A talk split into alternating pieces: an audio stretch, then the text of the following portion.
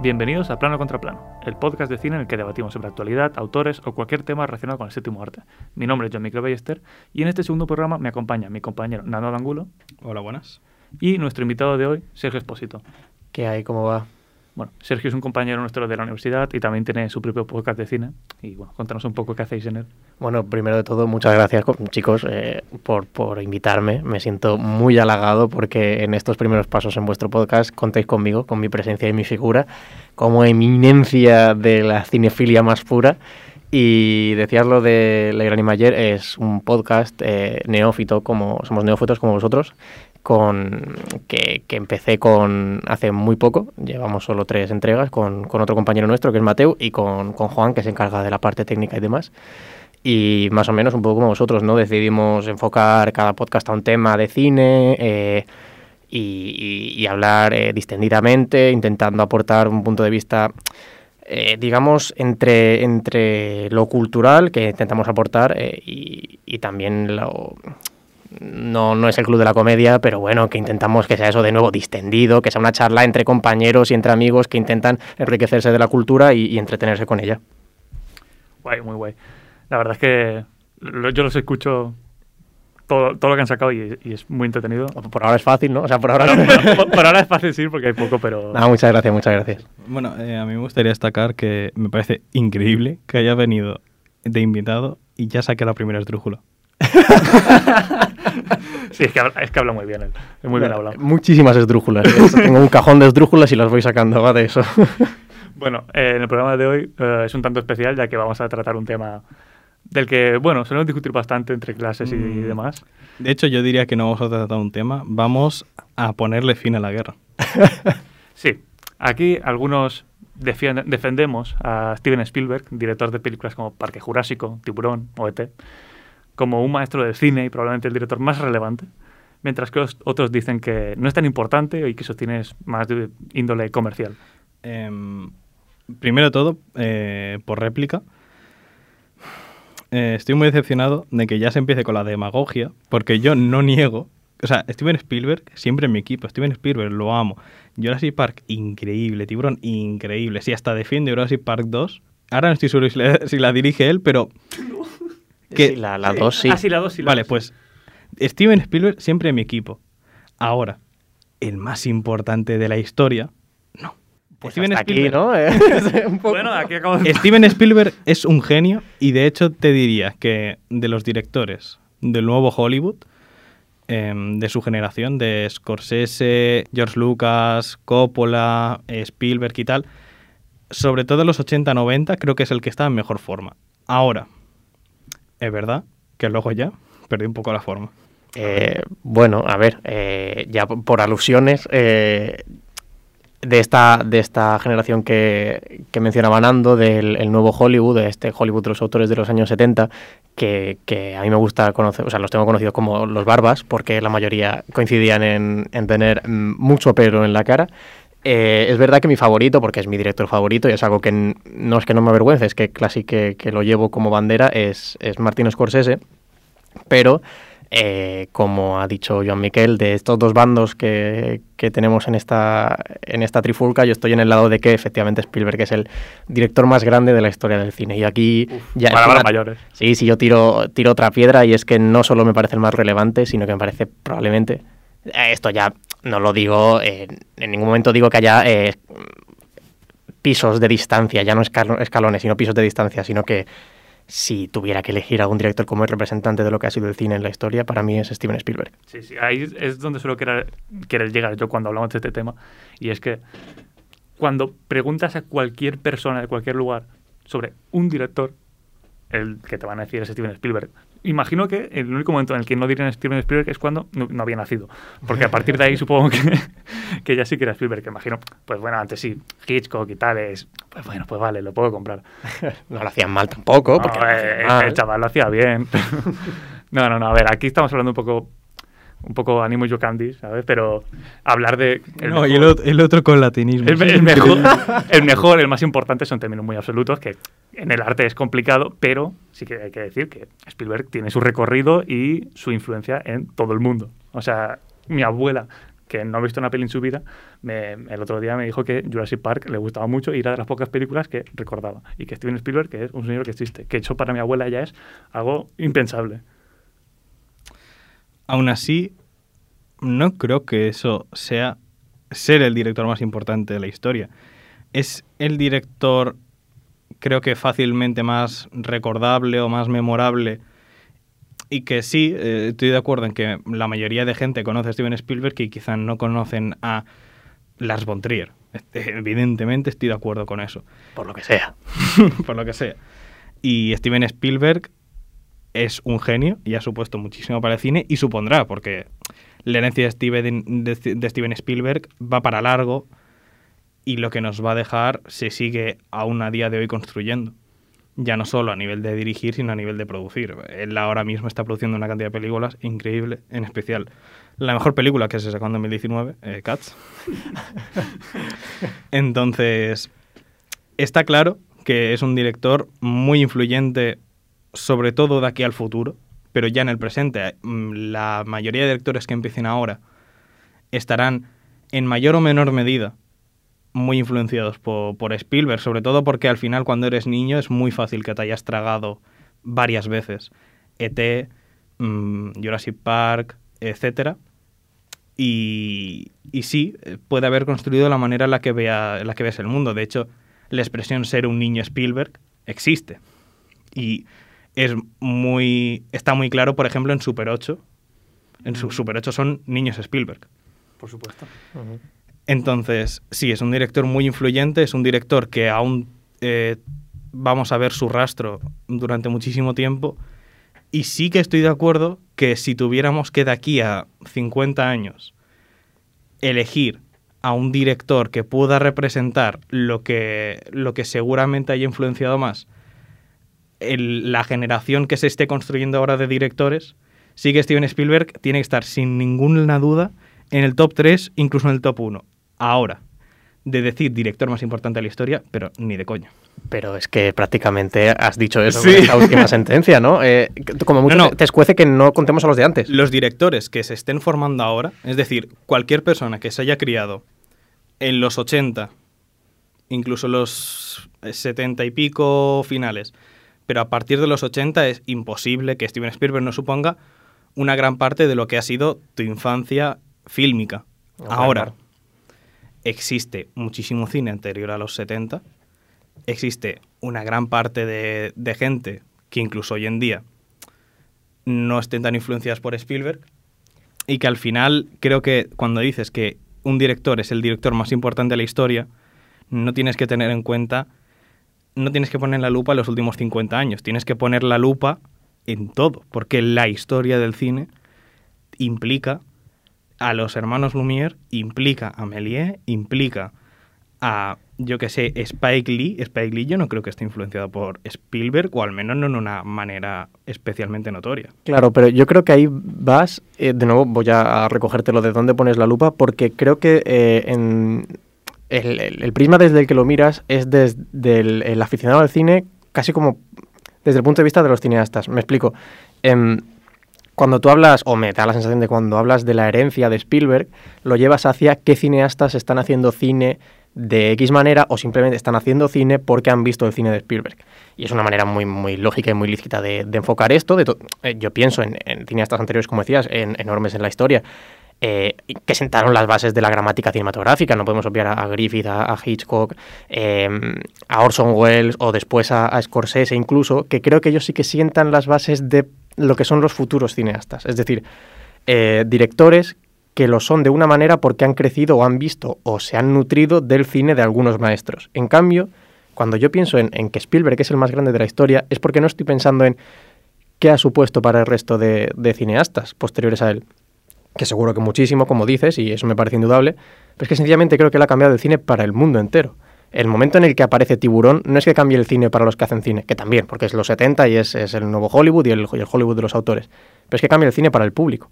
Y el cine es algo que no había sido nunca antes, el género, el, género no, el, el, el- el fenómeno blockbuster aparece de la mano de Spielberg en Tiburón en el 75 y bueno, y de ellos Lucas, Star Wars 77 y, y El Exorcista unos, un par de años antes.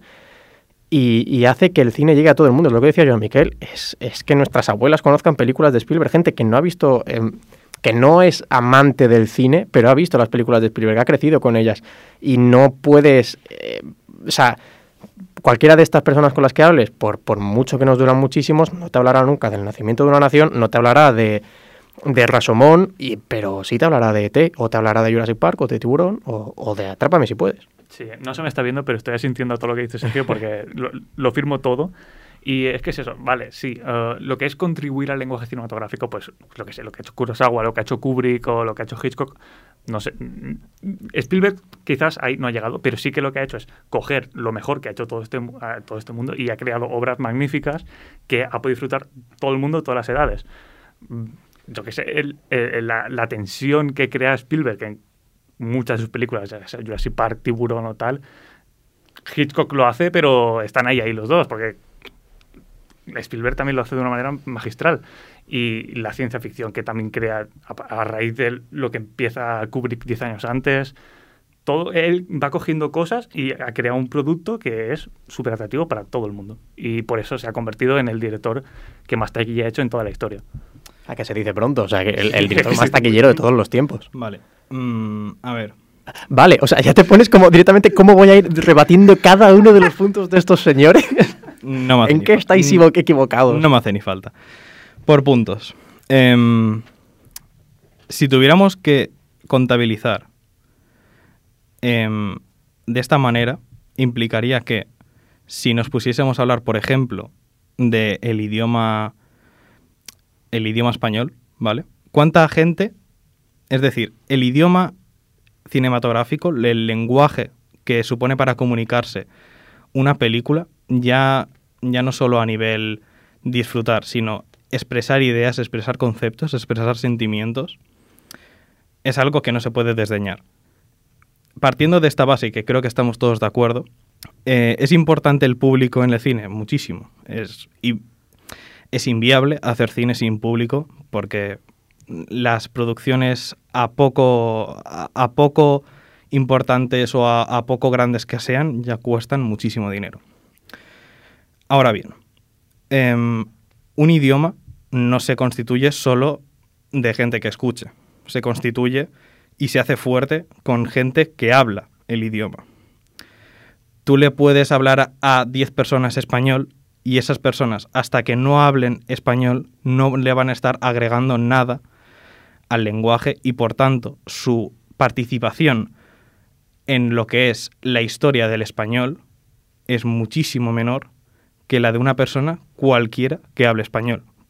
Hasta ahí creo que vamos a estar de acuerdo. No lo sé. Me perdí un poco, la verdad. No me si creo haberlo pillado, eh, no, no, no, entiendo la relación porque, es decir, obviamente, en los, las familias que fueran a ver juntas ET no han contribuido al lenguaje cinematográfico, pero... Lo que quiero decir es que el, cine requiere que, que vaya evolucionando como forma de expresarse.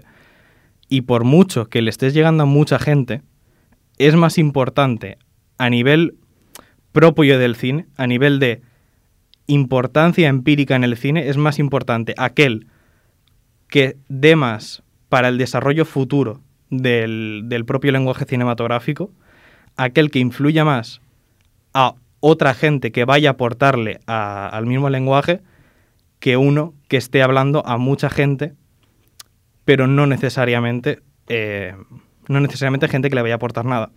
Con esto lo que quiero decir es que, por ejemplo, existe en comedia el cómico de cómicos. Em, por ejemplo, Ignatius hasta hace unos años era cómico de cómicos. Era un cómico que conocían los cómicos, pero fuera de este mundillo era como el café para muy cafeteros te tenías que estar muy dentro. ¿Qué pasa? Quizá para la gente de fuera, estos cómicos de cómicos puedan ser un poco extraños de ver y pueda parecer que su relevancia es más bien poca. Al final llenarán una sala de 100 personas como mucho y no harán mucho... Su relevancia mediática será nula prácticamente. Pero la industria de la comedia en España, por ejemplo, sin este cómico de cómicos, es algo muchísimo... Es algo que no se puede entender sin esa persona porque está influenciando tantísimo a los que luego hacen comedia, que sí, que es la que se ve, que es la que reluce y que es la que contabilizamos, que si nos perdemos ese componente que puede parecer olvidado por números, si ponemos cantidad por encima de influencia interna, al final estamos perdiendo un montón. Porque puede parecer que no está realmente dando nada, pero fíjate a quién le está influenciando. Le está influenciando absolutamente todo el círculo. Todo el círculo de personas a las que luego sí contabilizas como personas importantes dentro del mundo. Lo que quiero decir es que quizá Spielberg sea la, la punta de lanza, la persona que más se ve, que más se reconoce. Y esto es, creo que hasta cierto punto, innegable. Pero la persona más importante para el mundo del cine, en caso de existir, que yo directamente creo que no existe un título así, en caso de existir, creo que tiene que ser una persona que a nivel interno, dentro de esta especie de círculo de brujos, que es el mundo del cine de ilusionistas, tiene que ser una persona que influya o haya influido tantísimo con sus obras a la gente que luego le va a añadir al, lenguaje cinematográfico y a la historia del cine tantísimo que no creo que no creo que la persona más importante para la historia del cine sea alguien de fuera, o sea, sea alguien que reluzca. Tiene que ser alguien que sea el director de directores. Vale, un, problema que, que, pensado mientras decías esto es que tú decías esto del cómico de cómicos, como que desde este cómico del que parte la comedia y lo que el resto recoge. Yo entiendo que al menos dentro de la figura de Spielberg es un poco al revés, sino que hay muchos influyentes que convergen en Spielberg y luego Spielberg es quien coge las pequeñas cosas que aportan los maestros que convergen en él y él pues como que lo expande más desde su figura. Sí, pero no existe Spielberg si no existe el que ha venido antes. Por supuesto. Bueno, pero así, pero así con todos. Y si, la, y si la señora madre de los Lumière no les hubiera parido tampoco, quiero decir. Pues entonces, el que venga después de Spielberg, que haya aprendido lo que ha aprendido Spielberg y además le añada un 1% más, ya es más importante que Spielberg. Claro, eh, eh, eso es una cosa que quería tratar, porque eh, Spielberg empieza a hacer cine en los 70 y desde entonces han pasado 50 años. Si ahora estamos diciendo que Spielberg es el más importante, ¿quién ha venido después? porque yo ahora estaba pensando en, uno de mis favoritos absolutos, que es Denis Villeneuve. Él eh, se declara fan incondicional de Spielberg y es uno de los tres directores que más le han marcado nunca. En eso estamos en la misma lógica de quiénes han marcado a Spielberg. Ahora Spielberg es quien marca a los nuevos, porque sé que también marca a directores como Ika Wright, a directores como JJ Abrams, por supuesto, es el siguiente Spielberg.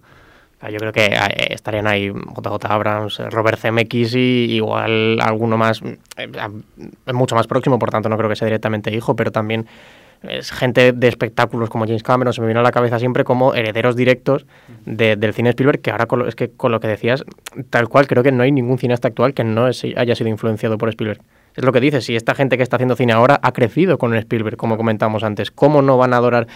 y estoy seguro de que cuando cuando cumplieron 18 años les empezó a gustar 2001 o, Blade Runner, pero cuando tenían 10 ya les gustaba ET, o, en cuanto a esa tercera fase. Y, por supuesto les podía gustar antes las otras que digo. Lo pongo como ejemplo para decir que, que los maestros, estos maestros de maestros, como decías, seguro que le han acabado influenciando estas películas de culto, películas eh, intocables de la historia, eh, no tan comerciales o, como quieras verlo, habrán acabado accediendo, a ellas y nutriéndose de ellas e incorporando todos esos conocimientos al cine que ellos hacen, pero una primera cinefilia, una semilla de amor por el cine no nace si no es con gente como Spielberg que, que congrega a cualquier tipo de público a que vaya a ver las películas. Y aparte, por cómo estamos viendo todo esto, casi parece que Spielberg se eh, hace pelis reguleras, en el sentido de que lleva mucha gente, pero no tienen, no tienen riqueza eh,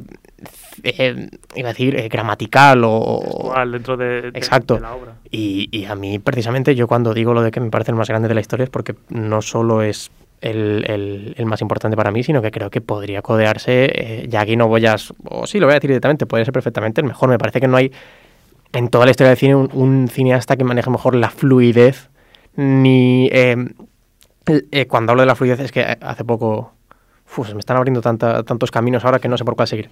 Voy a dejarlo por ahora en que me parece el maestro de la fluidez, aquel que es con más capacidad y más maestría, eh, el, el director de orquesta que lleva cada plano al siguiente, haciendo que en cada encuadre quepa más información de la que tocaría y en lo que otro tendría que hacerte un corte y un contraplano, él está haciendo que la cámara siga un movimiento caligráfico hasta incluir todas esas unidades de información necesarias que, dialogan perfectamente con el, con el plano anterior y el siguiente, cada secuencia. Es que eh, Spielberg, literal, es que es eso, cuando hablo de su cine, creo que es una cosa que damos tan por sentada incluso, cuando hablamos del que es como el director comercial, damos tan por sentado que bueno, es bueno y, ya está. Que, a veces parece que no somos capaces de ver la barbaridad que son sus películas cuando te paras a- a analizarlas detenidamente. Por supuesto, sí. A ver, una escena que hemos tratado aquí, que es una masterclass de montajes tiburón, la, la escena de- de- de- del- plano vértigo, es que eh, esa escena es de las mejores escenas de la historia, sin más. Es que no... Yo no quería sacar ya tiburón por, por aguantar Ya. un poquito más esa bala, pero claro, por supuesto, o sea, eh, bueno, cuando la dimos en clase esa escena, eh, se nos presentó, y yo lo recuerdo perfectamente porque me sirve ahora como, como, como arma arrojadiza contra Nando, eh, como la, mejor, es- la escena mejor rodada de la historia del cine. Ni más ni menos, los cuatro minutos mejor rodados de la historia del cine. Y yo hace poco que tuve la suerte, como vosotros, de poder ir a ver Tiburón en pantalla grande y, y revisitar esa, esa obra maestra eh, más grande todavía, si cabe, ante, ante mis ojos en ese momento, eh, pude ver que, sin miedo a equivocarme, es una de las 10 películas mejor rodadas, una de las 10 mejores películas de la historia. Y lo digo, vamos, con, con la boca ni un poquito pequeña. Sí, sí, es que estas últimas semanas hemos tenido la suerte absoluta de que han re- reestrenado los clásicos de Spielberg que en la pantalla grande aquí en el cine y hemos podido disfrutar de ET, Tiburón, Parque Jurásico. Yo por desgracia no pude ir a ver ET, pero sí que fui a ver Parque Jurásico y es que fue los primeros 10 minutos cuando llegan al- a la isla, yo me puse a llorar. O sea, me empezaron a salir las Me, lágrimas. me pasó con ET, solo por emoción pura, ¿eh? No por... Sí, sí, te entiendo. Yo no pude ir a ver Parque Jurásico, por desgracia. A ver. Estaba grabando el tercer Leg Animation. Perdón por el Bien tirado, spam. bien tirado. Em, entiendo lo que decís, pero Hombre, por supuesto. Aún con esdrújulas. Vale, es decir, sí, estoy de acuerdo con que Steven Spielberg, ya lo digo, es un genio, es un maestro innegable del arte de orfebrería, que es hacer una película accesible, para todo el público y que sea increíblemente disfrutable por todo tipo de público, desde el más experimentado hasta el más casual. Estoy totalmente de acuerdo. Pero para que él haya llegado hasta ahí, se han sentado unas bases, es decir, él es la guinda de un pastel que se ha ido construyendo durante décadas, durante genios absolutos, que antes que él han tenido que, que trabajar pico pala, pico pala, construyendo lo que él luego ha heredado y ha conseguido, ha, ha conseguido hacer eso con lo que él ha heredado. Es decir, vale que, que sí, los cuatro minutos de esa escena de tiburón son increíbles. Yo también los vi, los vi en pantalla grande y es. E- Es hasta estremecedor ver tiburón en, en- en cine. Y ver cómo llegan a la isla en Jurassic Park es que. Es que es so- sobrecogedor. Y John Miquel estaba conmigo, yo es que me ponía las manos en la cabeza diciendo, pero, pero ¿cómo puede ser que todos los planos sean perfectos? ¿Cómo es posible? No es posible. Es, es ilegal, es ilegal. Pero eso no quita que el, el título del director más importante de la historia, si se le aplica a Spielberg, nos estamos olvidando de todo aquello que se ha tenido que hacer, que se ha tenido que sacrificar, de todas aquellas personas que antes que él han tenido que inventar las herramientas que luego él ha utilizado para poder acceder a ese título. El, el Vertigo Shot de Tiburón es una locura, pero es que el Vertigo Shot lo creó Hitchcock. Pero es que yo no, yo no creo que nos estemos olvidando. Sencillamente estamos diciendo que Spielberg es el- O sea, quiero decir, Claro, en- yo, en- no, yo creo que es el que más lo celebra que exista Claro. todo esto. Pero es, es que, el- si, por ejemplo, en una, en, en una catedral gótica existe el contrafuerte, luego se le van poniendo diferentes cosas, no sé, de arquitectura, y Habías luego... empezado muy fuerte la, la, la metáfora. la, la analogía iba, vamos, como un tiro. Si quieres te meto aquí palabras en latín y oscuro. Dale, dale, Bueno, y esdrújulas, todo, todo. y al final se le ponen las decoraciones, que por cierto, a la Catedral de Palma faltan. Y esas decoraciones son... Vaya, Ah, de repente, que, que- vaya puñalada la catedral de Palmas. eh, eh, que a, a ver cuándo la acaban, que está inacabada. Pero bueno, no tenía ni idea. Está, bueno, como el 80% de las catedrales, pero sí. Em, es decir, la parte más vistosa es la de Spielberg, estoy de acuerdo. Pero Spielberg, sin todo lo que ha venido antes, sin todo lo que es la base para que él esté, no sirve de mucho. Tiene que haber algo soportando lo que Spielberg ha hecho. Spielberg no es, no es el coloso que aguanta el mundo sobre sus hombros. Spielberg es el Homero que te cuenta esa epopeya, ¿sabes? Sí, pero es que, de nuevo, no creo que en ningún momento estemos obviando a, todos aquellos maestros anteriores que le hayan otorgado esas herramientas que luego ha podido utilizar él con, con- su maestría y hacer llegar a, tantísimas personas, a más que nadie en, en la historia del cine. Pero sencillamente eh, intentaba volver ahora eh, en mi cabeza la metáfora que has usado antes de, del lenguaje, o sea, de la lengua literalmente, ¿no? Del español. Y no sé hasta qué punto, eh, bajo tu criterio, tenemos que tener en más consideración o no tenemos que tener en más consideración a un Unamuno o a cualquiera de los integrantes de, de la generación del 98, por poner un ejemplo, eh, podría haber dicho del 97 o, o anteriores incluso, por supuesto, más, o sea, o por encima de aquellas personas que empezaron a crear ese lenguaje y a, a- configurarlo con las normas con las que se iba a regir en adelante. Es decir, obviamente todo eh, responde a una evolución, eh, sea del lenguaje de, de una lengua per se, valga la redundancia, como el español, o sea de un lenguaje como es el, cinematográfico. Y yo soy de los que opina que en general eh, no, no, no coger en la horquilla esta, no coger obviamente ya ni a los años 70, ni 80, ni nada, pero que si te vas a los años 40 o 50...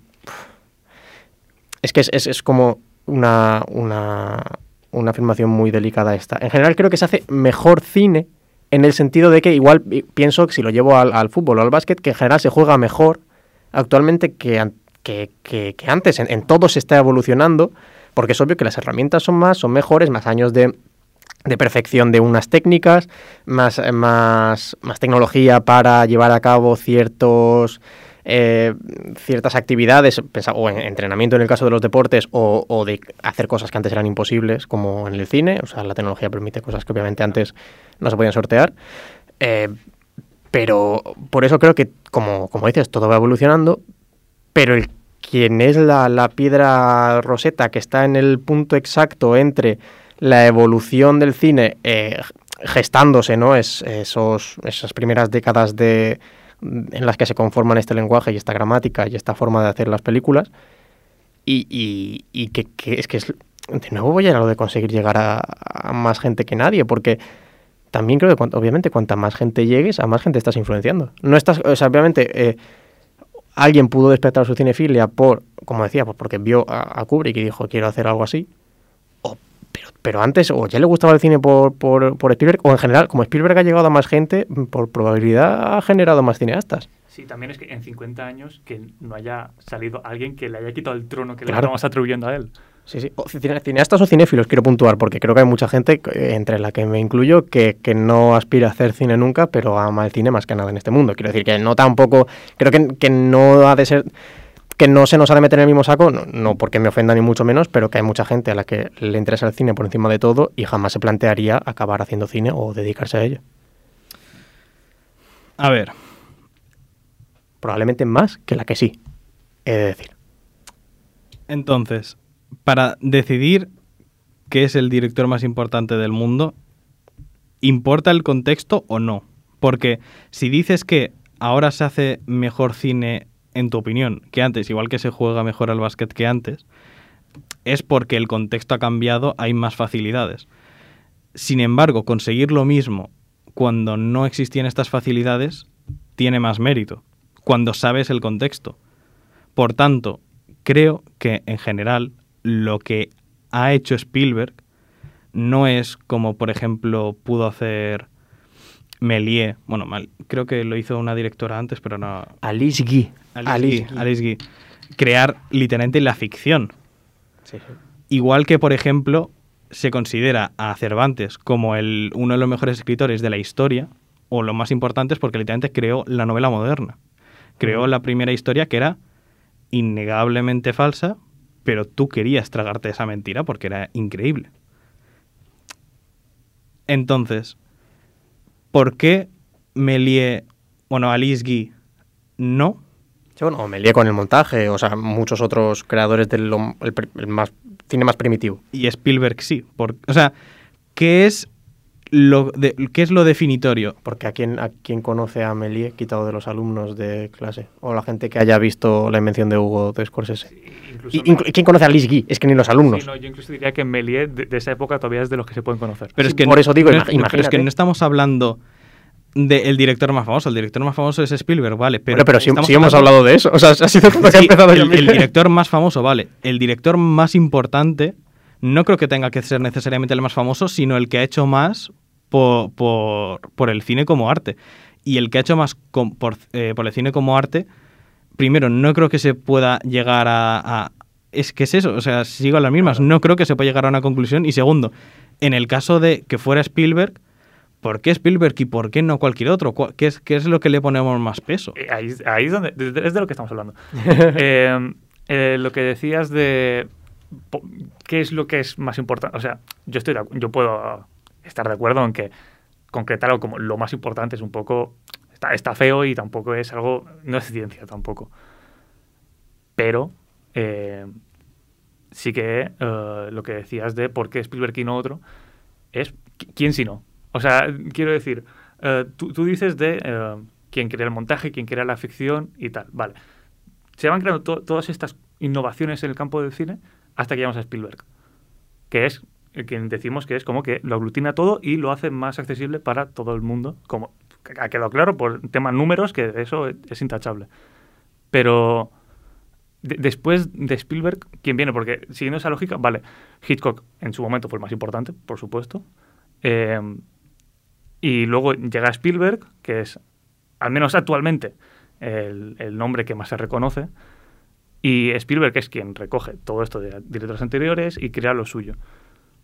¿Quién viene después entonces? Porque siguiendo esa lógica, si, es- si Spielberg eh, sucedió a Hitchcock, alguien tiene que suceder a Spielberg, porque ya han pasado 50 años desde que empezó a hacer, a cine. Yo suelo decir que lo más cercano a un Spielberg más actual puede ser Christopher Nolan. Gracias. eh, Pero- pienso igual. Pero yo nunca diría que las pelis de Nolan son una fracción de lo buenas que son las de Spielberg.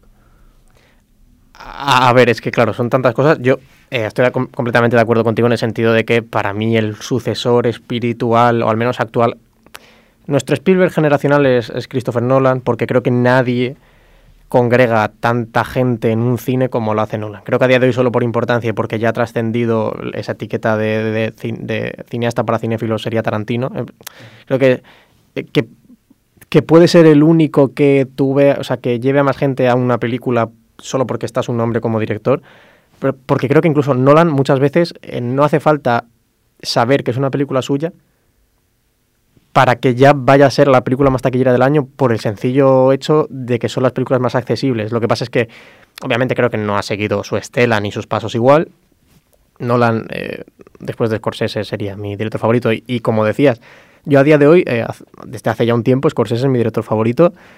eh, pero si yo eh, amo el cine como lo hago, es, es por Nolan. Y se mantiene para mí después como mi director favorito porque es la persona que me ha hecho, eh, viendo sus películas, eh, hacer eso, que ame el cine como lo, como lo amo y que pueda por ello acceder a esas tantas obras de otros cineastas y, y- y de- y- y, pues obviamente que me, que me gusten, pero para mí esas bases de mi gusto por el cine han, han venido de Nolan. Y estaba diciendo esto y yéndome por las ramas, pues no me acuerdo por qué, pero que, es que estoy de acuerdo con, contigo, eh, Miquel, que,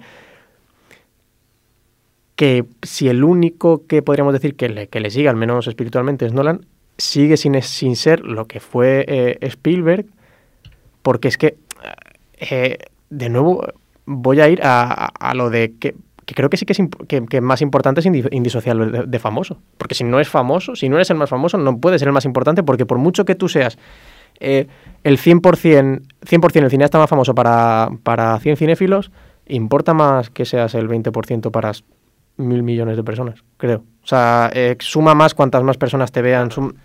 Y lo del el cine como arte, estoy de acuerdo que el cine es un arte, pero también es espectáculo, que no sé hasta qué punto se pondría ahí la, la línea, este debate tan, tan, tan farragoso en parte, que es el qué cine es arte, qué cine no, eh, y todo esto, y Spielberg, sin creer, sin ningún momento decir que no hace arte, es aquel que lo ha llevado a absolutamente todo el mundo y convertirlo en algo tan eh, accesible sin por ello restarle valor que no me parece que sea que busque el- el- la película de una asceta que, que quiere expresar es no, no, sencillamente que de hecho se la tilda muchas veces y, y menospreciado por, por sentimentalista y por buscar muchas veces eh, la lágrima fácil o, o demás y creo que es que sencillamente es eso porque es el director que quiere llegar a las masas y que lo ha conseguido y porque es su manera de hacer cine no sé. Es que es igual, si el cine es arte, que lo es, y, y el cine es ir a ver una película con gente, cuanta más gente vaya a ver la película, más arte es. O como... Claro, ¿no? Claro, si no, si no lo ve nadie. Y, y hablo de una película o de un cuadro. Un, sí. cuadro que se queda en una habita o sea, en, en el, en el estudio de un pintor para siempre, ¿hasta qué punto es arte? A ver, mm, por puntos. Habéis, o sea, para empezar, es que sigo sin entender por qué debería en algún momento importar la categoría de director más importante de la historia. Bueno, porque estáis haciendo un programa, quiero decir, mínimo por eso. No, pero ¿por qué? Es decir, vale, decís que X es el director más importante de la historia. Y, y habéis dicho... Sí, y habéis dicho, vale, eh, nos basamos en esto y esto y esto y esto. Ok, ¿no hay acaso un montón también de argumentos para decir que, por ejemplo, Hitchcock es el director más importante de la historia? O incluso, pero ya no solo los que habéis mencionado, es que Hitchcock es, es literalmente la, la persona... Spielberg, vale, que, que se le reconoce mucho, sobre todo quizá la generación pues de nuestros padres, de, de nuestros tíos, etcétera mi abuela de Spielberg no ha visto nada, pero me llama recurrentemente a decirme la decimoséptima vez que ha visto esta película de Hitchcock, qué maravillosa es. Entonces, ¿es más importante Spielberg porque es más reciente? Claro, a ver. Yo tampoco he dicho en un momento que, que, que se, o sea, la importancia de un director no creo que sea importante. O sea, yo, yo digo que lo es, no que sea importante. Pero ¿cuál es la importancia de un director?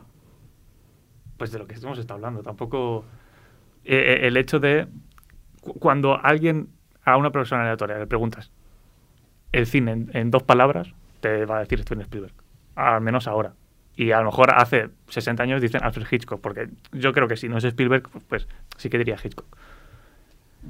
Pero es eso, es, es el, el estandarte del cine. El, si, si se tuviese que reducir la cosa grandiosa que es el cine en una figura, ¿qué figura sería? Ah, Y, y si no pones una Pero to- todo esto, claro, estamos diciendo desde un- algo que, que no se tiene que hacer.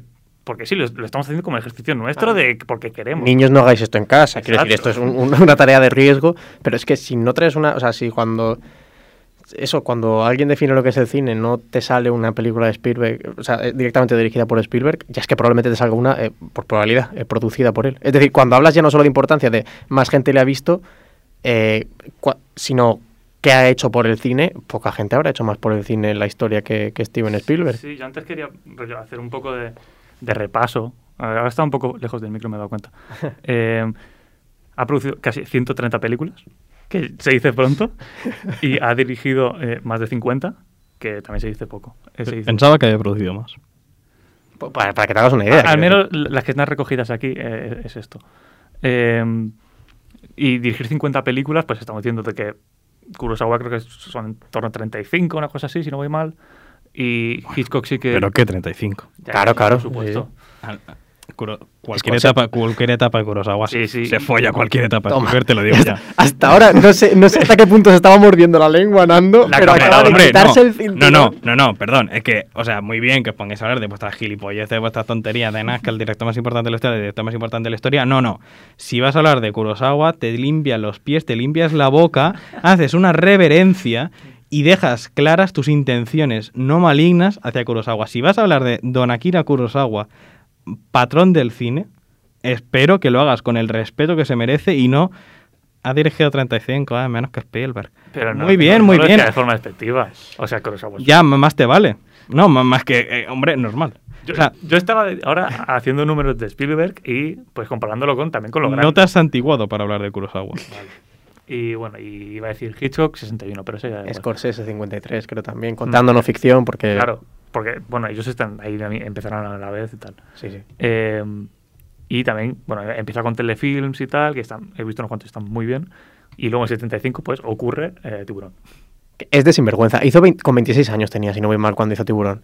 Pues mm, debería tener por ahí, sí. Es, es de completo sinvergüenza. O sea, eh, eh, no, no me hago una idea. O sea, no, no es- quiero decir que, que, te- que tengo 20 años. Nosotros tenemos 20, 21 años. No, es imposible pensar que en 5 o 6 años hicieras Claro. Tiburón. Bueno, ya. Es como cuando piensas en Ciudadano Kane de, de Orson Welles. En- ¿no? en- pero a ver, en esa generación, a los 26 podías plantearte en unos años comprar una casa. Sí, también estamos En nuestra generación, con, si a los 30 años consigo tener algo mío, Sí, sí, pero, hablo- estaré contento como pero hablo también de, de- de- de madurez mental, que no estás haciendo un corto con unos colegas, que estás llevando una superproducción. Estamos hablando del primer blockbuster. O sea, Con, con 21 sí que hace, o sea, con lo que sería nuestra data el año que viene, haría Duel. O sea, que, que ya es una locura. sí.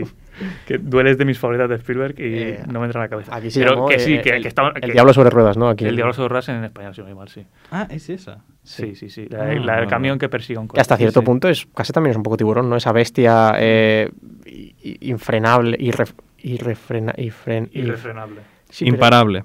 Sí, sí. Inexpugnable. Eh, bueno, he perdido un poco el hilo, pero sí, eh, Duel, una maravilla, una maravilla de película. Eh, no quise conducir una semana después de verla. ¿Ves? A mí eso me ha pasado en general al no tener carnet. No me ha hecho falta verla. Pero bueno, que sí, que, que estamos hablando, que Spielberg también se, se crió ya en el ambiente hollywoodiense y, y que estudió allí y que eso ya le, le da... Sí, exacto, la, la generación de- del, del nuevo Hollywood y los, los discípulos de Roger Corman que empezaban a hacer eso, películas de muy jóvenes. Pero bueno, que, que Spielberg lo peta con Tiburón y dos años más tarde pues saca eh, Encuentros a tercera fase, uno de los pilares de la ciencia ficción, eh, después de 2001. Poca no, cosa. no, porque fue en el 70. y- Perdón. Lo siento. Em, ¿Qué, ver, cómo, que cómo iba a ser después? No, no me hagas explicar el chiste, por favor. o sea, después de 2001, ¿qué has querido decir con eso? que, De, de- de pilares de la ciencia ficción que pasa que surge después de 2001. Rollo. de- Vale. 2001, pilar, pilar de ciencia Vale, ficción. pensaba que decías que era el pilar de la ciencia ficción después de 2001, en plan del segundo puesto y estaba No, a punto de Blade decir, "Joder, Runner, sí. compañero, yo no sé si, No, no, no, si di- quieres hacer esas declaraciones. Digo cr- cronológicamente. Vale. Eh, y. Entonces el chiste de Sergio mejor, la verdad. ¿Queréis que lo repita? Vale, y, y luego, eh, a partir de los 80, empieza algo mágico que me parece a mí es 1981, eh, En busca de la arca perdida, Indiana Jones. 82, ET. Un momento, los 15 primeros minutos de Indiana Jones en busca de la arca perdida es una historia autoconclusiva tan Sí, buena. sí, sí. Y probablemente, junto a la segunda mitad de Tiburón, lo mejor que se haya hecho nunca de aventuras. O sea, lo- la- los 15 primeros minutos de Indiana Jones es, son per se una obra maestra impresionante. O sea, de, de- de las tres únicas películas que existen de Indiana Jones, probablemente sean lo mejor. Em, bueno, claramente no has visto Solar Babies, pero vale. ¿Qué, qué? Bueno, Guerreros del Sol. 81, 82. En el 83 codirige la película de Twilight Zone, que no, no la he visto, pero es una que tengo pendientes. Era la precuela de Twilight Princess del Zelda, creo. Algo Uh, así. ya se está desatando, ¿eh? Ya, ya- ya- Y en el 84, o sea, eh, estos son cuatro años, en el 84 sa- saca eh, la segunda de Indiana Jones, el templo... ¿El templo? Maldito. El templo maldito, sí. Yo las traducciones españolas a veces me cuestan. ¿Cómo, Don't se, worry. cómo se dice scarf en español? Scarf. sí, bueno. Pues eh, eh, eh, quería llegar un poco a esos cuatro años mágicos, pero bueno, que, que luego ya ha sacado unas cuantas, como Indiana Jones 3, la última cruzada.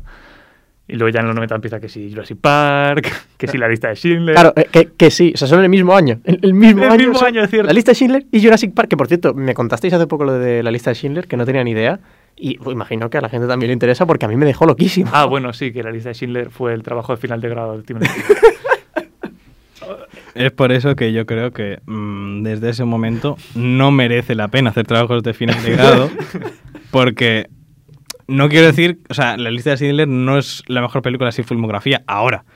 La pones a comparar con cualquier otro trabajo de final de grado y, hombre, Y cu- cualquier otra película prácticamente de, de cualquier otro cineasta. Es decir, eh, bueno, es su película más galardonada, con siete Oscars. Y, y quiero decir que a mí tampoco me parece la mejor película, o al menos no es mi favorita de, de Spielberg, pero es mejor que la mejor película de casi cualquier otro cineasta. Exacto. Quiero decir, Que, que eso ocurre mucho con sus películas, pero bueno. eh, no, no te va bien nada. nada, nada. a ver, de casi, cual- de casi cualquier otro ¿Y cineasta. ¿Cuántos cineastas ha habido, tío? O sea, te estoy diciendo que... ¿Cuántos cineastas ha habido? Eh, bastantes. Pues o sea, eso. que- quería hacer un matiz sobre eh, lo de la lista de Schindler y el, traba- el trabajo de fin de grado, que bueno, hay un poco de trampa porque él deja un poco, la universidad un poco antes y luego vuelve para acabarla cuando ya ha hecho películas y ya tiene su experiencia, así que... Sí, o sí, por que, supuesto. Que no, no la hace con 22 años. No, pero, pero que bueno, que luego yo decir, bueno, profe, me gustaría hablar de este tema. sí, sí. Y bueno, no sé si queréis que siga con el repaso. Sí, yo por mí puedes seguir y yo estoy contento de Sí, siga los 2000, a ver. Eh, Sigue, no, sigue, sigue. ¿Qué, Bueno. qué- qué hizo los 2000? Espera un partir- momento. Eh, después de la lista de Schindler, Sí. eh, cuatro años más tarde hace la secuela de Jurassic Park. Mejor o peor, bueno, sigue siendo Jurassic Park. Sí, sí, sí. La verdad que sigue siendo Jurassic Park, sí. en el 98, eh, Salvar al Soldado Ryan, otro, Oh. ot- otra cosa que existe, por supuesto. Con otro, de nuevo, los, hablamos de los 15 primeros minutos de, de Indiana Jones y los 15 minutos, primeros minutos de, o 20 y algo primeros minutos de Salvar a Soldado Ryan, puede ser de lo mejor que se haya hecho nunca del cine bélico. Claro, es que no lo sé porque no he visto esa película porque soy pacifista. Claro. Bueno, ah, no, no, pasa en el Atlántico, entonces nada. Wow. Pearl Harbor, Pearl Harbor te gustará más. Bueno, el programa empieza a los 45 minutos Esto no lo, no lo he entendido. Yo tampoco. porque llevamos 47. Oh, bueno. Da igual, seguimos hablando. No, no, ya, no, no, por decir que el programa empieza ahora, cuando empieza a ser gracioso. Ah, claro, Cuando hasta, empieza a hasta ser- ahora hemos estado Ah, calentando. Cuando empieza a ser disfrutable. Esto, Ah, no, era, no. esto era la antesala de si has llegado hasta aquí, ahora te mereces pasarlo bien. Claro, no, pero lo decía en serio, sea, el, desembar- el desembarco de Normandía es de lo mejor que he visto nunca. O sea, es una locura toda esa escena de salvar a Soldado Ryan, que es que ya no es cualquier amante de cine, cualquier persona tiene que ver eso, por dura que sea a ratos, porque es impresionante. Cierto.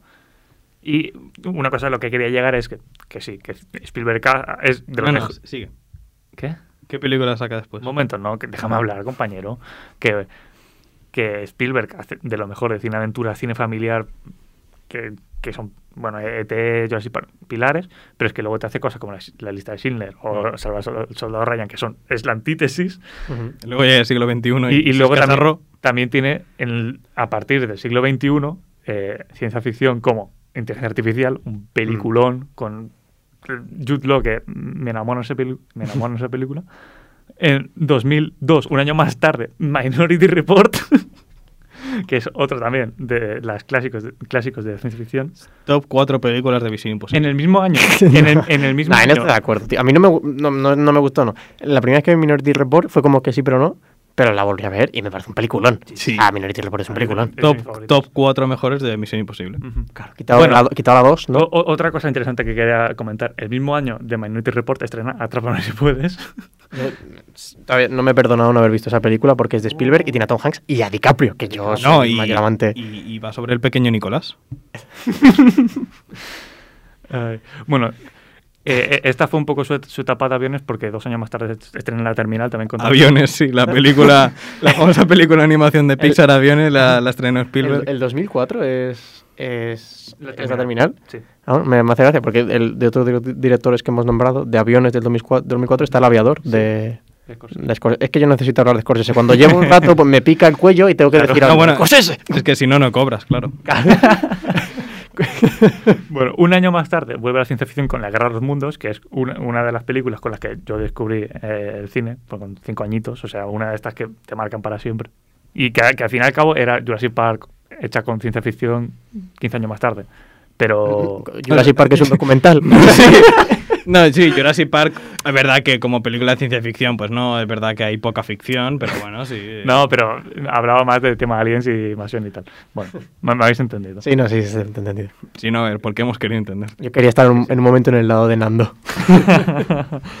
y vale, aquí ya puedo eh, comprar un poco a Nando que puede decaer, sigue siendo buenas películas, por supuesto. Eh, esta me a Puede decaer. Es que si no me vas a conceder Eh, eso eh, ya. eh, en lugar de ser 11 todo el tiempo, pues, pues, a veces baja un poco. Sí. Pero, eh, bueno, saca que si Tintín, que si Warhorse, que a mí Warhorse me, me gustó. Y, y Tintín La película- la película que emociona a Spielberg, muy ¿eh? bu- eh, Bueno, claro.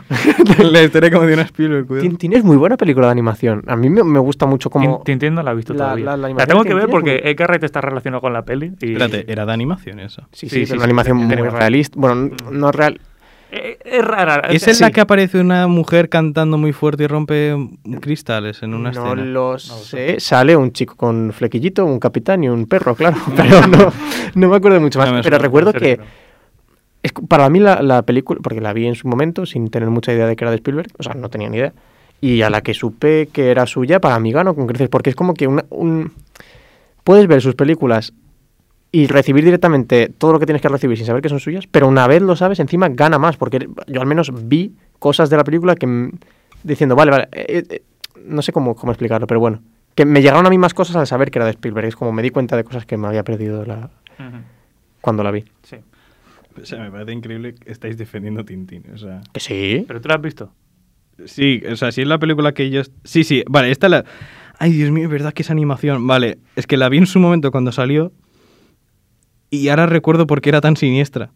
Porque, eh, porque pensaba que era live action. Vale, vale, vale, vale. Sí, a ver, bueno. Está en el Valle Inquietante muchísimo. sí, sí. Vale, vale. Sí, pues la voy a marcar. Ah, la tenía marcada como lista, vale. Eh, pues no entiendo cómo podéis defenderla, porque... Bueno, El Puente de los Espías, otra vez con Tom Hanks. Sigue siendo una peli que funciona. O sea, si ahora mismo escena El Puente de los Espías seguiría siendo de las mejores pelis en cartelera, obviamente. Hombre, Bueno, a ver, ahora hombre mismo. también ha venido A ver, coger, ahora- ahora mismo no, pero- Situación pandémica en la que... Vale, pero que, bueno. pues justo antes de la pandemia estrenan El Puente de los Espías y sigue siendo un peliculón. O sea, hay, no- hay que contextualizar. Imagínate O sea, que en el que- futuro escucha esto y ya no hay pandemia y la gente... ¿Qué dice?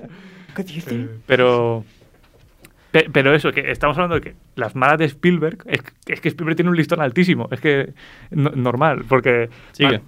eh, Joder, qué agresivo. No, no, que quiero que llegue a 2016. eh, mi amigo, el fi- 2016, mi amigo el gigante, eh, esta es de las pocas que me Sí, de, de un chaval con Ya, una no, camiseta no, no, no. amarilla y un gato azul que le da, le da había- sí, sí. objetos de 2017. su bolsillo.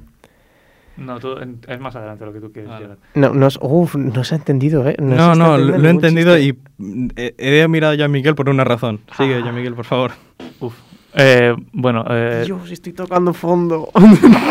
Qué mal. eh, The Post en 2017 y supongo que aquí es donde quiere llegar Hernando. The Post, evidentemente una grandísima película. Eh, 2018 Ready Player One. ¿Es aquí donde querías llegar? Correcto. Ready Player One, me estáis diciendo que la persona detrás de ese proyecto es el director más importante de la historia del cine. ¿Has, Sí. has estado cu- cuánto llevamos de programa? 53 minutos. Has estado 53 minutos esperando para llegar aquí. Joder, que sí lo he estado. Igual que, me pare- que mi director favorito es el que está detrás de Kundun, que es un... Supongo que ni sabíais que esa película es de Scorsese. No. Es una película que, el- que no sé por qué, quiero decir, le ha caído muchísimo.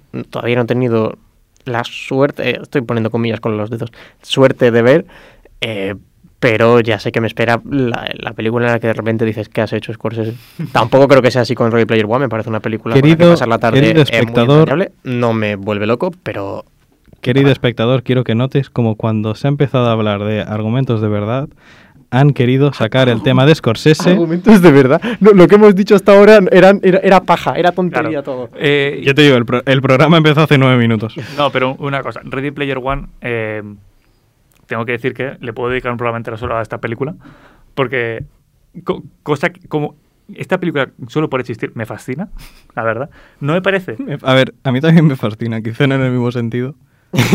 Eh, el único motivo Yo po- sí, lo, por yo el sí que tus chistes, Nando. Ready Player One mm, no me llegará como me podría haber llegado es porque iba a ver uno de mis directores favoritos haciendo una peli con la premisa que tenía Ready Player One, Sí. que además de un libro que a mí personalmente me gustó lo suficiente y que vale, la peli quizás no cumple con lo esperado, pero es que las expectativas para esta película eran exageradamente altas La fui a ver dos veces. No me disgustó, no me gustó, simplemente es una peli que está, sin más. Y Sí, Bueno, está- está en el mismo eh, barco. Bueno, es entretenida, sí, es una película. sí. Y, y muy de. Anda, entiendo esa referencia, ¿no? Es, Claro. es guay, No, es Krueger, es el literal. DeLorean, el gigante de hierro. Eh, en palabras de, y aquí voy a utilizar un argumento de autoridad, eh, don Alejandro del Capoeiras, también conocido como Alex el Capo para los humanos, eh, dijo Ready Player One, esa película de jaja, me acuerdo. Todo el rato. Todo el rato. Y hay tres principales razones por las que no me gusta Ready Player One. La primera es que tengo ojos. La segunda es que he jugado a videojuegos. Y la tercera es que he visto las películas que se están referenciando. Y teniendo todo para que me, tuviese que hacer gracia, o sea, de las referencias que pueda haber, entiendo una, gran, entiendo una parte importante de ellas. Y aún así, fuera de, es fácil de ver, por lo tanto, no es tampoco, eh, o sea, no es algo que sea una tortura. No es una tortura porque es fácil, es, es fácil de digerir, pasa rápido, no, no, no dura mucho. Pero, madre mía. A, ver, yo no voy a salir en defensa de la película porque, como digo, me parece entretenida y, y poco más. No, no considero que. No, no me gustó eh, sobremanera. Pero sí que voy a salir en defensa de quien has dicho, la figura que hay detrás. Me parece que si hay una persona que te puede sacar todas esas películas de los 80 y los 90 referenciadas y que sencillamente tú digas, ¿te acuerdas? Es él. Porque es que el cine de los 80 es suyo, ya no por las que hizo, sino por las que produjo, porque él produce Regreso al Futuro y luego ves el de Loren ahí. Él es el productor de tantas otras películas que marcan toda, to- toda esa cultura de los 80 a la que se, se ha vuelto tanto esta última década, eh, todo ese imaginario y, y- y si existen cosas como, eso, como digo, Regreso al Futuro, como los Gremlins, todas estas películas que colmaron eh, esa década, es que es la década de Spielberg. No solo por las que dirigió, que eran una pasada, como ha repasado antes Joan Miquel, sino porque si no las hacía él, las dirigía, las, si no las dirigía él, las producía él. Entonces es como si se lo permite a una persona, es a ti. Otra cosa es el resultado, ahí ya no me estoy metiendo a defenderlo, pero este- ese pero era muy mallorquín y como dando para, que siguierais. A ver, yo tengo que decir que Ready Player One, yo por mí le puedo dedicar un programa completo porque te- tengo mucho que decir tanto de la película como del libro. Es una película que la acabé de ver y me metí en otra vez a verla otra vez, solo para confirmar lo que había visto. A ver, en su defensa yo hice lo propio con Star Wars 9. Pero cuando haces eso para confirmar lo que has visto, no es porque ha pasado algo muy rápido, una estrella fugaz. "Ah, A ver si lo he visto o no. Pero claro, Eh, eso, me, eso me ocurrió a mí con Star Wars 9. No, a ver, el mío no, no fuera tan exagerado. Ah, ya, eh, no sé si supongo que Mateo es un potencial oyente, ya lo habéis perdido ahora mismo. Eh, ¿qué minuto, ¿En qué minuto empezaba el podcast? No, no, no, no, no. A ver, a ver si se ha entendido mal. Yo no estoy defendiendo Star Wars 9. Lo que Ah, diciendo- Está pensando ahora en la 8, imagínate cómo lo. Ah, es no, que, no, Es que para mí no existe la 9, es que no la tenía no ni en mente. es La 8, la Bueno. 8 es evidentemente una peliculón. Ah, pero ahí no voy a entrar. Spielberg también tiene su relación con Star Wars, pero no vamos a hablar de ello ahora. Porque Star Wars es Ah, un sí. tema bastante amplio para que no tenemos, no tenemos tiempo para él. Pero sí, conclusión. En, co- en conclusión, no entiendo, no, entiendo cuál es el baremo que utilizáis para el director más importante. No ha habido desarrollo de personajes. La conclusión es exactamente igual que como hemos empezado. O sea, el tema está en que no veo que haya ninguna razón para poner a Spielberg antes que eh, a, a Kurosawa, porque ha influenciado mucho. Bueno, literalmente hay una categoría en Wikipedia dedicada a remakes de Kurosawa. No hay una categoría en Wikipedia de, eh, sobre remakes de Spielberg. ¿Por qué no se pueden hacer mejor? ¡Toma! Vale, a ver. Eh, no, no, no, A ver, a ver, aquí no, no, visto- no me- no ¿Has me- visto algún remake de Kurosawa? Eh, sí, por un puñado de dólares. Vale, tú sí. No, no, no, pero por Eh, eso- uno de cada diez se le envía. Sí, no quería meterme con curos. Era, Y- era por tirarle la pullita a Nando, ¿eh? Sí, sí. Y el que es considerado por muchos el mejor anuncio de videojuegos que se ha hecho nunca es Segata Sanshiro, un anuncio de Sega en Japón que... Ya Ya metió el jingle. Escucha, no, no os habéis reído con ningún chiste no van a querer que vuelvan Pero, nunca. sa- ¿sabes cuál es, horrible. pero ¿sabes cuál es el problema? Que yo escucho eso y pienso en Sassel y no es un sentimiento agradable. El caso, Segata Sanshiro es considerado por muchos el mejor anuncio. De hecho, a- hace poco, por historia de Sega, han vuelto a, hace- han vuelto a referenciar a Segata Sanshiro y creo que incluso han hecho un nuevo anuncio de Segata Sanshiro como personaje de eh, como, como personaje de publicidad de videojuegos, de publicidad de eh, Sega, y es una parodia de Sugata Sanshiro, que es una película de Kurosawa, una de sus primeras, de cuando ni siquiera era un director muy conocido. Pues no, no tenía ni idea. Como no, no es un remake ni mucho menos, pero película que me recuerda mucho, es por, ya de formación profesional, por, por volver a nombrar a Scorsese, me recuerda mucho a Der Surzala, que es la única película que he visto de Kurosawa, por eso no puedo tampoco ni criticarle ni defenderle tanto como me gustaría. Eh, me recuerda un montón a, a Der Surzala, que es un película en absoluto, eh, Silencio de, de Scorsese, que no, no voy ni a desarrollarlo, solo si os gusta Der Surzala, ved Silencio, o al revés. Pero lo que quería decir es que Spielberg recibe cultura del videojuego y luego hace lo que hace, pero sin embargo, viene Kurosawa y dice, sí, sí, utilizad lo mío para vuestras cositas.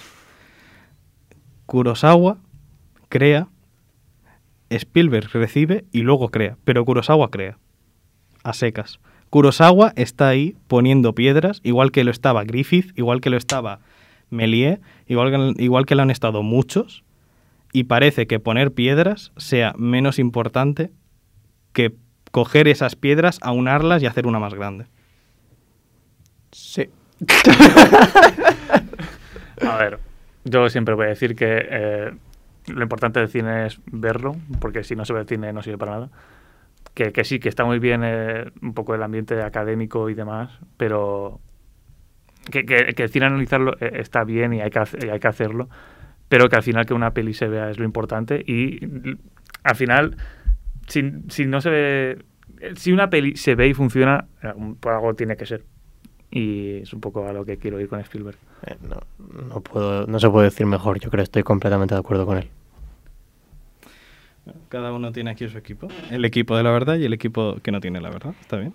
Y que cada oyente decida cuál es cada uno. Sí, y bueno, de nuevo, Que que, cada oyente decida qué equipo Ready Player One o el equipo de- que no tiene Ready Sí, Player sí, One. porque solo hemos hablado de Ready Player One. sí, ¿no? Ready Player One ha sido la última. Hemos tenido que llegar al final. Em, Joder, pero si, si, si todas sus películas acabaran como su carrera. No, aún, aún así creo... ¡Hala! falta, falta West Side Story, que tengo muchas ganas de ver qué hace Spielberg con un musical. Bueno, es que de hecho, esto ya... eh, em, iba a decir que la única en la que parece que nos hemos detenido tal ha sido en Ready Player One, cuando si nos hubiéramos detenido en Sí, todas las sí, otras, sí. de, No, daba tiempo. eh, Jurassic Park, eh, Tiburón, ET, todo, hubiera sido, eh, no desgranarlas por supuesto, pero hablar un poquito más de ellas en profundidad, nos hubiéramos quedado sin palabras para, para alabarlas. Pero es que además, ahora que decías lo de musical, eh, creo que Spielberg, sin haber hecho un musical nunca, es probablemente el director más musical de todos, por lo que decía antes, esa, esa, ese tempo, esa caligrafía y esa manera de hacer que, que los planos se sucedan o que se mueva la cámara de una determinada manera con una caligrafía y una fluidez, como decías, que me parece la palabra más, más idónea para el cine de Spielberg, es, es casi musical, porque todo es, es casi un- eso, una coreografía entre, cam- entre la cámara y lo que está sucediendo en el plano. Y John Williams. Mm, sí. Bueno, claro, claro, sí que Sí. hemos, hecho Spielberg- un programa de Spielberg- Spielberg sin hablar. Spielberg le debe el 50% de su carrera a John Williams, pero aparte, yo creo que un, di- un director que precisamente eh, maneja mejor el movimiento dentro del plano para que quede muchísimo más rítmico, creo que es precisamente Kurosawa. Kurosawa es un maestro creando movimiento en la escena y que ese movimiento... O sea, hay escenas de películas de Kurosawa que no tienen música, pero sin embargo yo estoy... eh, yo, yo lo siento como si estuviera viendo un baile perfecto. La única que he visto de Kurosawa, precisamente, si destaca por algo es porque no se mueva la cámara nunca. Entonces, no puedo no, no puedo opinar de esto porque no, no he visto. Y, y por este le echa la URSS. Y bueno, eh, y, eh, ya en el futuro haremos un programa sobre Kurosawa, uno sobre Scorsese y incluso, si cabe, sobre Uno Player dice, uno sobre Kurosawa, ya le gustaría. Pero bueno, eh, yo Dice, Joan Miguel que ese día viene solo al estudio, Nando. es, es- es posible. Yo creo que Nando ya habrá quedado como el, el malo del programa. eh, El malo del programa. sí. ok. Y quería recordar que aquí hemos venido a hacer un un ejercicio que tampoco es yo- tampoco es algo que encuentro importante el buscar el mejor, el más importante en algo. No es importante, pero si podemos excluir al resto de directores, pues mira, mira, mira, eso que, si, si es gratis, Que sobre todo yo sé porque Sergio y yo somos muy de categorizar las cosas, de hacer listas y decir eh, esto me gusta más, esto me gusta menos. Somos las personas que más categorizan el mundo, las más categorizadoras. la Mona Lisa, un 6. claro, si, si, si como categorizador en, en el 9 estamos. Exacto, por ahí. Y, y ya no sé qué iba a decir. Bueno, la cuestión, que, que ha estado muy bien hablar con vosotros, me lo pasa muy bien.